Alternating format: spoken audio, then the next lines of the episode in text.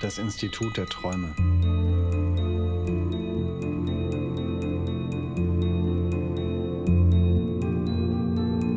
Ein Podcast zum Thema Mythologie und Traumreisen. Folge 1. Die Klarträume des Milarepa. In der Nacht liege ich wach und ärgere mich, dass ich so etwas wie Schlaf benötige. Was wäre nur, wenn ich auch in meinen Träumen wach sein könnte? Ich könnte im Traum Gitarre üben, reisen, mir einen eigenen Film zusammenstellen. Ich könnte ein zweites Leben haben. So in etwa. Ich habe mich für ein Romanprojekt intensiv mit Mythologie und Traumreisen auseinandergesetzt und finde es spannend, das Gelernte in einer kleinen Podcast-Reihe jetzt zu vertiefen und meine interessantesten Entdeckungen weiterzugeben. Viele übernatürliche Erlebnisse gehen vermutlich auf Träume und Klarträume zurück. In manchen Kulturen wird der Klartraum auch als Brücke zwischen der Welt der Lebenden und der Toten angesehen. In einigen Traditionen wird davon ausgegangen, dass wir im Traumzustand in Kontakt mit den Toten treten können und dass luzide Träume uns eine Möglichkeit bieten, uns bewusst mit unseren Ahnen und Vorfahren zu verbinden. Es gibt tatsächlich einige Verbindungen zwischen Mythologie und luzidem Träumen, die auf den ersten Blick nicht unbedingt offensichtlich sind. Einer dieser Zusammenhänge besteht darin, dass beide Phänomene auf tief verwurzelte menschliche Ängste, Wünsche und Sehnsüchte zurückgehen, die oft in symbolischer Form ausgedrückt werden. In der Mythologie finden wir eine Vielzahl von Symbolen und Archetypen, die auf universelle Erfahrungen und Emotionen zurückgehen, wie zum Beispiel die Vorstellung des Helden, des Schatten, des Tricksters, des Drachens, des weisen alten Mannes, der weisen alten Frau oder der Göttin. Diese Symbole dienen dazu, komplexe menschliche Themen auf eine verständliche Art und Weise auszudrücken und uns zu helfen, uns selbst und unsere Beziehung zur Welt um uns herum besser zu verstehen. Luzide Träume hingegen bieten uns die Möglichkeit, direkt mit dem Unbewussten zu kommunizieren und die tieferen Schichten des Geistes zu erforschen. Während wir normalerweise im Traumzustand passiv sind und unsere Umgebung und Handlungen akzeptieren, können wir in einem luziden Traum bewusst handeln und unsere Umgebung kontrollieren. Dies gibt uns die Möglichkeit, unsere eigenen Ängste, Wünsche und Sehnsüchte zu erforschen. Während die Mythologie uns dabei unterstützt, komplexe menschliche Themen auf symbolische Weise auszudrücken, bietet uns das luzide Träumen die Möglichkeit, direkt mit unserem Unbewussten zu kommunizieren und neue Erkenntnisse über uns selbst zu gewinnen. Ein Beispiel dafür findet sich in der australischen Aborigine-Mythologie, wo luzide Träume als ein Weg angesehen werden, um in Kontakt mit den Traumzeitwesen zu treten. In der Traumzeitvorstellung sind diese Wesen die Schöpfer der Welt und können uns helfen, uns mit der spirituellen Dimension des Lebens zu verbinden. Ein weiteres Beispiel findet sich in der griechischen Mythologie, wo luzide Träume auch eine Rolle spielen. So soll beispielsweise der Dichter Aeschylos im Traum von Dionysos besucht worden sein, der ihm Weisheit und Inspiration für seine Werke verlieh. Auch der Philosoph Pythagoras soll im Traum von einem Orakel besucht worden sein, das ihm riet, sich der Mathematik zu widmen. Nun, mich hat das Orakel nicht besucht. Diese Beispiele zeigen, wie luzide Träume in verschiedenen Kulturen als ein Weg angesehen wurden, um mit dem Göttlichen in Kontakt zu treten und Weisheit und Inspiration zu erlangen.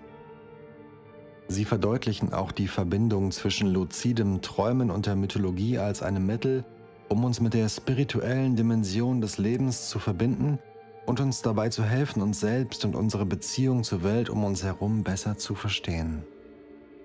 In der nordamerikanischen Mythologie der Ojibwe gibt es die Vorstellung, dass luzide Träume ein Weg sind, um mit den Ahnen in Kontakt zu treten und von ihnen spirituelle Führung zu erhalten.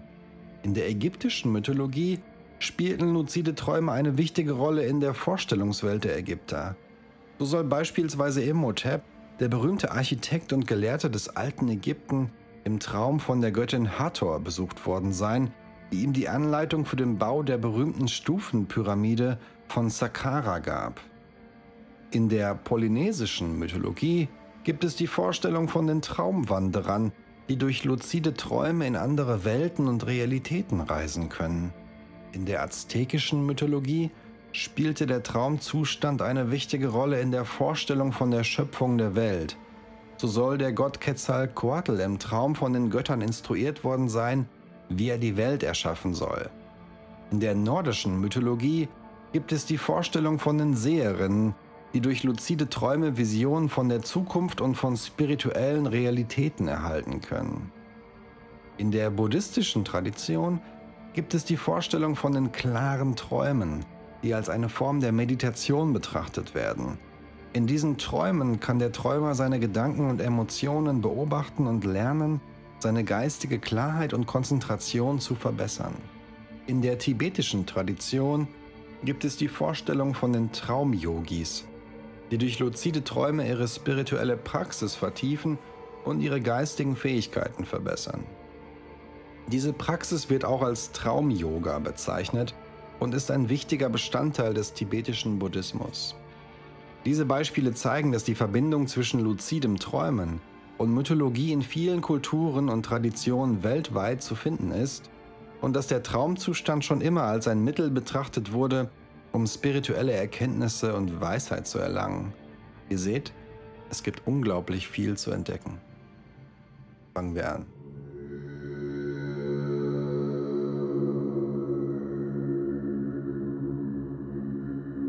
In der ersten Folge möchte ich mich gerne einem im Buddhismus sehr angesehenen Traumyogi und Magier widmen, dessen Kindheit durch einen viel zu frühen Schicksalsschlag je beendet wurde. Als ihm daraufhin viel Ungerechtigkeit widerfährt, lernt er die schwarze Magie zu beherrschen und rächt sich fürchterlich. Ein langer Leidensweg beginnt für ihn, bis er schließlich den Weg zurück zu sich findet und sein Karma-Konto bereinigt und Erleuchtung erlangt. Sein Leben wirkt ein wenig wie eine Personalunion zwischen Anakin Skywalker, der später Darth Vader wurde, und seinem Sohn Luke, der ihn zurück auf die helle Seite der Macht brachte. Milarepa war ein tibetischer, buddhistischer Yogi und Dichter, der durch intensive Meditation und spirituelle Praktiken der Überlieferung nach in nur einem einzigen Leben die Erleuchtung erreicht haben soll. Seiner Biografie zufolge war er in der Lage, seine Träume durch die Praxis des Traum-Yoga zu kontrollieren. Das ist eine Praxis innerhalb der tibetisch-buddhistischen Tradition, die das Training des Geistes beinhaltet, im Traumzustand bewusst und klar zu sein. Durch das Bewusstsein im Traum kann man Einsicht in die Natur der Dinge erlangen und letztendlich spirituelle Befreiung erreichen. Milarepa soll von seinem Lehrer Marpa, einem angesehenen Übersetzer indisch-buddhistischer Texte ins Tibetische, Anweisungen zum Traum-Yoga erhalten haben. Durch konsequente Praxis war Milarepa in der Lage zu erkennen, wann er träumte und daraufhin seine Träume zu kontrollieren.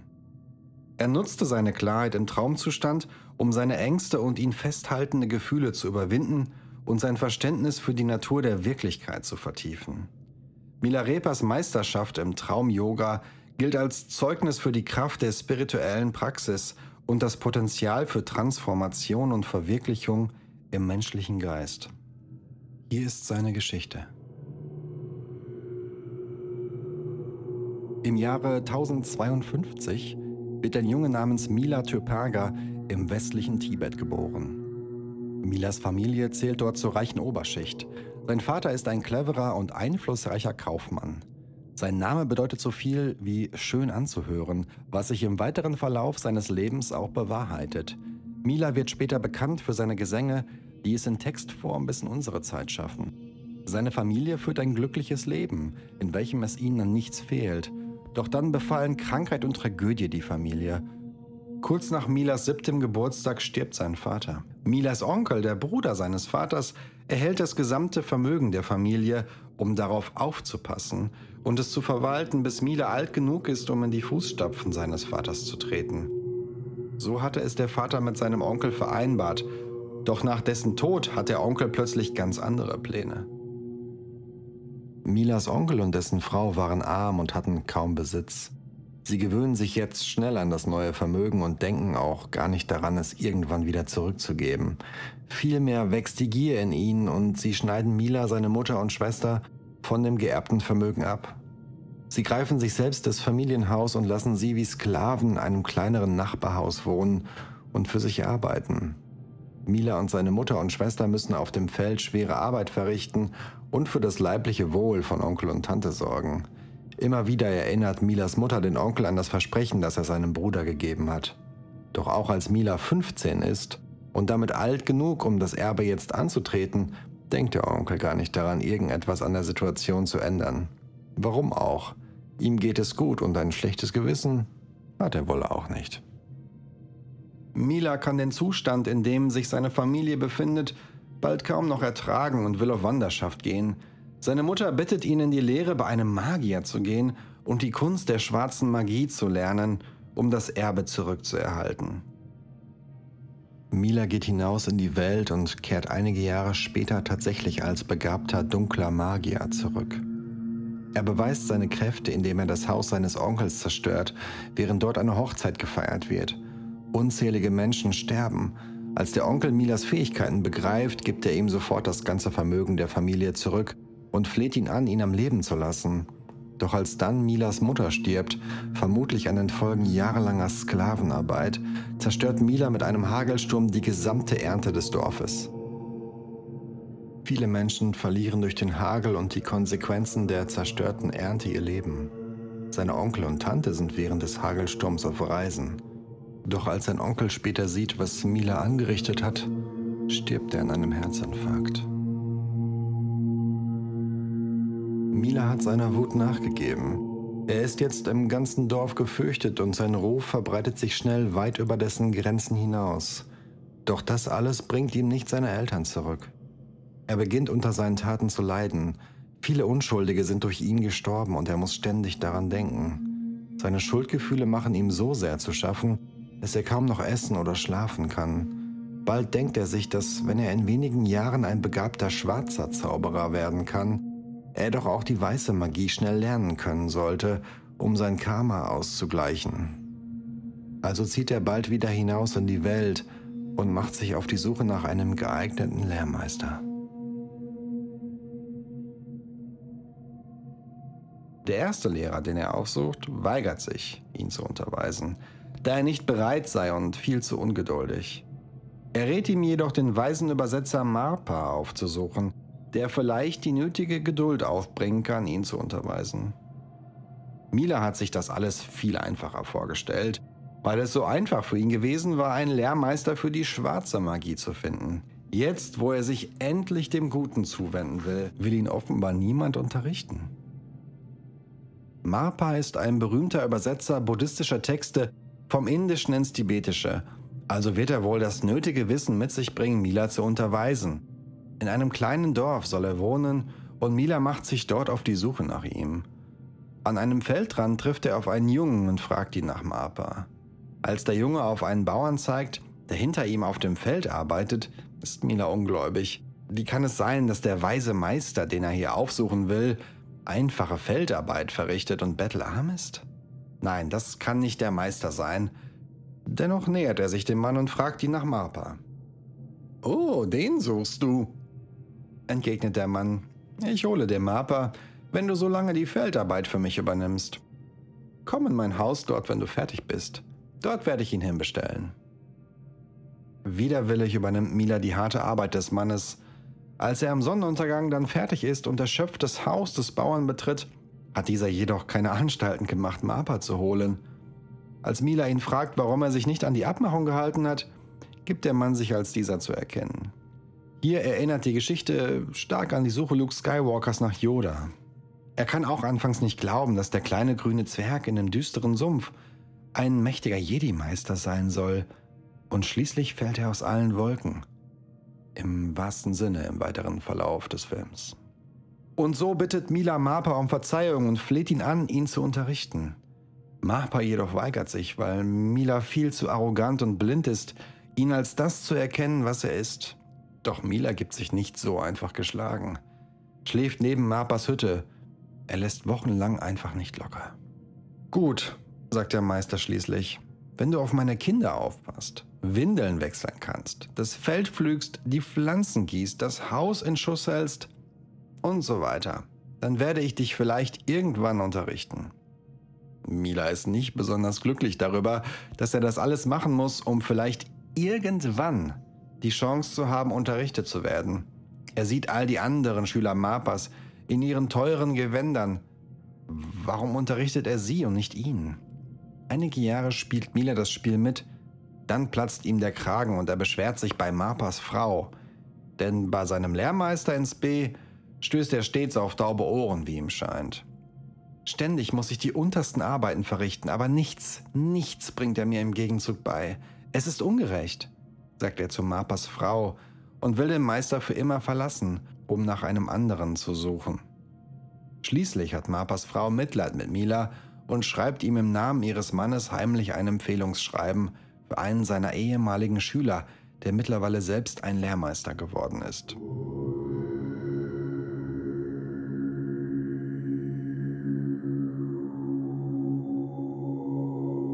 Als Mila dann diesem Meister das gefälschte Empfehlungsschreiben vorlegt, nimmt er ihn sofort bei sich auf. Der neue Meister lässt ihn keine Felder pflügen und sitzt auf einem Thron, statt auf einem Feld herumzustehen. Endlich hat Mila das Gefühl, bei einem richtigen Meister angekommen zu sein. Der äußere Schein blendet ihn. Für Jahre bleibt er in den Diensten des Meisters. Doch über einen gewissen Punkt kommt er in seinen Lehrstunden nie hinaus. Er macht einfach keine Fortschritte. Als der Meister Mila zur Rede stellt, gibt dieser schließlich zu, dass das Empfehlungsschreiben gefälscht gewesen ist. Der Meister ist entsetzt und geht mit ihm zu Marpa, um sich zu entschuldigen. Marpa ist sehr erbost über Mila und seinen ehemaligen Schüler, der das gefälschte Schreiben als solches hätte erkennen müssen und erkennt diesem sogar den Meistertitel ab. Mila ist verzweifelt. Die dunkle Kunst zu lernen war so einfach und jetzt kommt er einfach nicht voran. Wird er sein schlechtes Karma, die dunklen Träume von seinen Verbrechen, die ja nichts anderes als Massenmord waren, jemals vergessen können? Marpa hat schließlich Mitleid mit Mila und lässt ihn wieder bei sich wohnen. Er trägt ihm auf, ein Haus für seinen Sohn zu bauen. Wenn Mila diese Aufgabe bewerkstelligt, will Marpa ihn endlich unterweisen. Also baut Mila ein dreieckiges Haus bzw. einen Turm, so wie er es für richtig hält. Stolz geht er nach der Fertigstellung zu Marpa, damit er sich den Turm ansieht. Doch als beide davor stehen, muss Mila Marpas langes Schweigen aushalten. Aber was ist denn? Ist es nicht fantastisch? Marpa schüttelt den Kopf. Du musst alles wieder abreißen und die Steine dorthin zurückbringen, wo du sie hergeholt hast. Und an einer anderen Stelle einen neuen Turm bauen. Aber diesmal mit vier Ecken. Aber warum? Das ist nicht fair. Doch Mappa zeigt ihm die kalte Schulter, also baut Mila schließlich einen viereckigen Turm. Doch natürlich ist der Meister auch damit nicht zufrieden. Er ist zu klein und die Fenster gefallen ihm nicht. Mila wird wütend, rät Mappa die Fenster eben mit einer Gardine abzuhängen oder ihnen nicht so viel Aufmerksamkeit zu schenken. Mappa rät ihm hingegen, den Turm abzureißen und an einer neuen Stelle einen neuen zu errichten, der seinen Vorstellungen entspricht. Wütend beginnt Mila die Konstruktion an einem neuen Turm. Zwei Jahre arbeitet er diesmal daran. Als er Mapa hinzuruft, um ihm endlich das fertige Werk zu zeigen, rechnet er schon fast damit, dass er wieder etwas auszusetzen hat. Und so kommt es dann auch. Doch diesmal gibt Mila ihm keine Widerworte und versucht auch nicht, seinen Bau zu verteidigen. Sagt mir einfach, was ich tun soll, Meister, sagt er und knickt ein. Er ist jetzt ein gebrochener Mann, nachdem er jahrelang für Marpa gearbeitet hat. Er nimmt dessen erneute Ablehnung mit Gelassenheit und ist bereit, einfach direkt den nächsten Turm zu bauen und ihn diesmal genau nach Anweisungen Marpas zu errichten. Jetzt bist du endlich bereit, um unterwiesen zu werden, sagt dieser da unerwartet.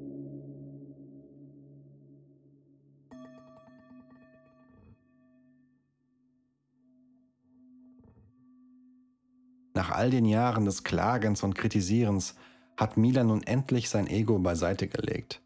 Mit all der harten Arbeit über die Jahre hat er sein schlechtes Karma abgearbeitet. Von nun an soll der Name Mila Repa lauten, sagt Mapa, der, der in Stoff gehüllt ist. Eine Anspielung auf die einfache dünne Robe, die Mila seit einiger Zeit trägt. Mila Repa wird bald zu Mapas bestem und fleißigsten Schüler. Er übt Meditation mit einer Butterlampe auf seinem Kopf und bewegt sich nicht, bis diese erloschen ist, was gut einen Tag oder länger dauern kann. Als Milarepa ein bestimmtes Level erreicht hat, sendet Marpa ihn zu einer Höhle in den Bergen, um dort in völliger Abgeschiedenheit zu meditieren. Milarepa nimmt sich vor, die Höhle nicht mehr zu verlassen, bevor er zur Erleuchtung gekommen ist. Doch bald sind alle seine Vorräte aufgebraucht. Deswegen will er aber nicht sein Vorhaben unterbrechen. So begnügt er sich damit, die Brennnesseln zu essen, die im Umkreis der Höhle wachsen. Wenn ihm kalt wird, verwendet er eine spezielle Yoga-Technik, um innere Wärme zu erzeugen. Das nennt man Tumo. Viele Jahre bleibt er in der Höhle und ernährt sich von nichts außer Wasser und Brennnesseln. Hm, da kriegt man richtig Bock. Die Legende sagt, dass sich sogar seine Hautfarbe dadurch veränderte und grünlich wurde. Er nimmt so sehr ab, dass er bald wie ein grüner, spindeldürrer Geist aussieht. Er schafft es, in seinen Träumen aufzuwachen und in Klarträumen seine Meditationsfähigkeit auszubauen. In diesen luziden Träumen stellt er sich seinen größten Ängsten und nähert sich immer mehr dem Transzendenten, dem Unendlichen an und erkundet alle Facetten des Geistes. Um seine Klarträume zu erreichen, also im Schlaf zu merken, dass er träumt und die Kontrolle zu übernehmen, hält Milarepa ständige Wirklichkeitsprüfungen über den Tag verteilt ab, sogenannte Reality Checks. Am Tag, wenn er nicht schläft, kneift er sich dazu immer wieder in die Handfläche. Wenn es schmerzt, weiß er, dass es kein Traum ist. Er baut diese Tests über den Tag verteilt in seine Routine ein, denn so ist die Wahrscheinlichkeit, dass er von diesen auch träumt, sehr hoch. Und wenn er träumt, dass er sich kneift und merkt, dass er keine Schmerzen empfindet, weiß er, dass es sich um einen Traum handelt. Bald gelingt es ihm, die Grenzen zwischen Traum und Wachzustand verschwimmen zu lassen und beinahe seine komplette Daseinszeit der Meditation zu widmen. Der Legende nach lernt er in seinen Träumen zu fliegen, seinen eigenen Körper zu vervielfachen und sich seinen inneren Dämonen zu stellen. Er springt in tödliche Wasser und badet in Feuer, stellt sich seinen Urängsten entgegen. Bald stellt er fest, dass sich viele Dinge im richtigen Leben und im Traumstadium sehr ähnlich sind, weil sie ständigem Wandel unterworfen sind. Nichts ist von Dauer, alles ist vergänglich. So hat nach buddhistischer Sicht nichts eine substanzielle Natur und ist daher leer. So kommt Milarepa zu der Einsicht, dass alles nur ein Traum ist. Und es gelingt ihm, sich von irdischen Verbundenheiten, Gefühlen und dem Ego zu befreien und sich der Erleuchtung zu öffnen. Er wird quasi zu einem Jedi-Ritter. Milarepa kann der Legende nach bald unglaubliche Dinge in seinen Klarträumen erreichen – und durchbricht sogar die Schranke zwischen Traum und Wirklichkeit und kann angeblich auch im richtigen Leben bald alles das, was er im Traum beherrscht, in der Realität umsetzen. So erlangt er besondere spirituelle Fähigkeiten und wird zu einem Mahasiddha. Er kann am Himmel fliegen und andere magische Wunder bewirken. Bald wird er in ganz Tibet berühmt und reist als Yogi durchs Land, unterrichtet Schüler, bezwingt Dämonen und böse Geister. Seine beiden berühmtesten Schüler sollen ebenfalls in die Geschichte eingehen, Rechungpa und Gampopa. Aber das ist eine andere Geschichte. In der tibetischen Kultur sind Milarepas gesungene Lieder noch heute sehr beliebt und erzählen von seinem langen Weg zur Erleuchtung. Milarepas Geschichte, die sich auch in diesen Liedern widerspiegelt, erzählt davon, dass jedes Lebewesen zur Erleuchtung gelangen kann, egal wie schwierig seine Vergangenheit gewesen sein mag. Es ist nur eine Frage der Zeit und der Mühen, die dafür aufgewendet werden müssen. Für gewöhnlich müssen Menschen mehrmals wiedergeboren werden, um irgendwann zur Erleuchtung zu gelangen. Doch unter anderem dadurch, dass Milarepa auch in seinen Träumen meditieren konnte, ist ihm dieses in nur einem Leben gelungen. Sicher habt ihr in Milas späteren Fähigkeiten auch ein paar Anklänge von Neo aus den Matrix-Filmen gespürt. Aber natürlich ist das erst der Anfang unserer Reise durch die mythologische Welt der Klarträume und ihrer Bedeutung für die heutige Zeit. In der nächsten Folge wagen wir uns hinab in die Pforten der Hölle und darüber hinaus. Ein berühmter Sänger will seine verstorbene Frau aus den Tiefen des Tartarus befreien, doch um dorthin zu gelangen, muss er vorher ein seltenes Artefakt finden. Das war das Institut der Träume.